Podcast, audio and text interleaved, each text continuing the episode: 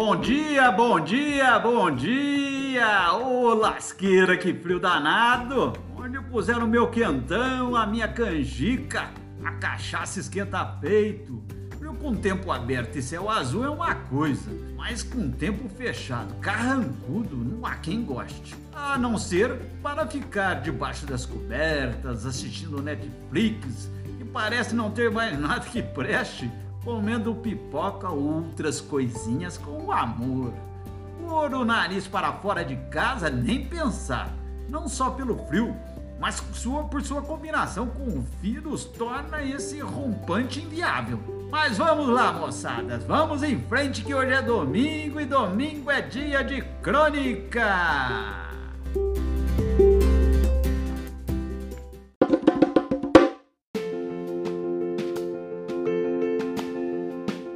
Crônica Viva, Dores e um Gaveteiro por Fernando Dezena, São Paulo, 20 de junho de 2021. Não me lembro se já contei da minha dor no ombro esquerdo. Pois é, procurei um especialista no assunto, apalpou, olhou, mediu e sentenciou. Vamos fazer uma ressonância magnética antes de começarmos a fisioterapia.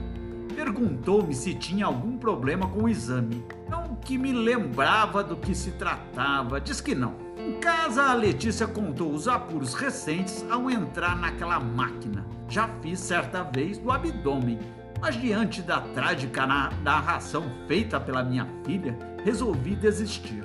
Como trouxe em mãos a receita de um anti-inflamatório, fiquei com ele. Tomar os sete dias recomendados e ver no que dava seria a solução. A dor diminuiu, mas continua aqui.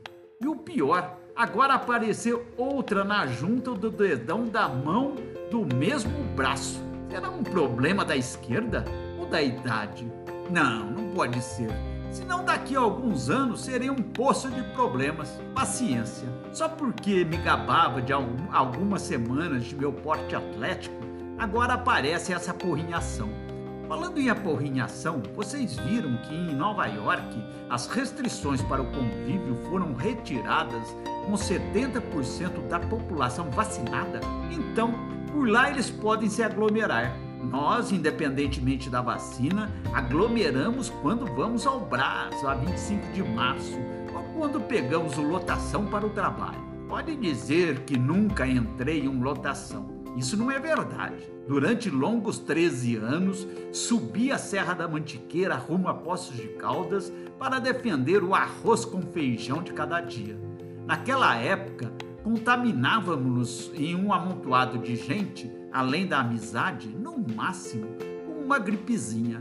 O vírus que mata veio muito depois mas falo por aqueles que não tiveram a oportunidade ou preferem as conduções coletivas aos veículos.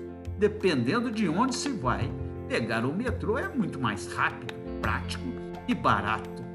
É, agora mais perigoso. E para encerrar a semana, a Letícia comprou um gaveteiro na Tokstok, daqueles que montamos em casa com todas as instruções no folheto Montar o quadrado foi fácil, as gavetas uma tranquilidade. Colocá-las dentro do quadrado é que pegou. Uma ficou para baixo, outra para cima e a última raspando na madeira lateral. Achei por bem levá-lo ao marceneiro. De cara já me chamou a atenção. Compra esses móveis ruins pela internet, depois não há quem monte. Expliquei, indignado, que não era móvel ruim e nem fora comprado pela internet. Pediu para vir abriu o porta-malas, orçou em 70 reais para emparelhar as gavetas. Aceitei e fiquei de buscar dois dias depois. Não digo que não conseguiria acertá-las, mas achei que pagar daria menos trabalho. Depois, aposentado e marceneiro é o Geraldo. Ainda tenho muita lenha para queimar. Bom dia, bom domingo, moçada. Tchau, tchau. E viva São João! Viva São João!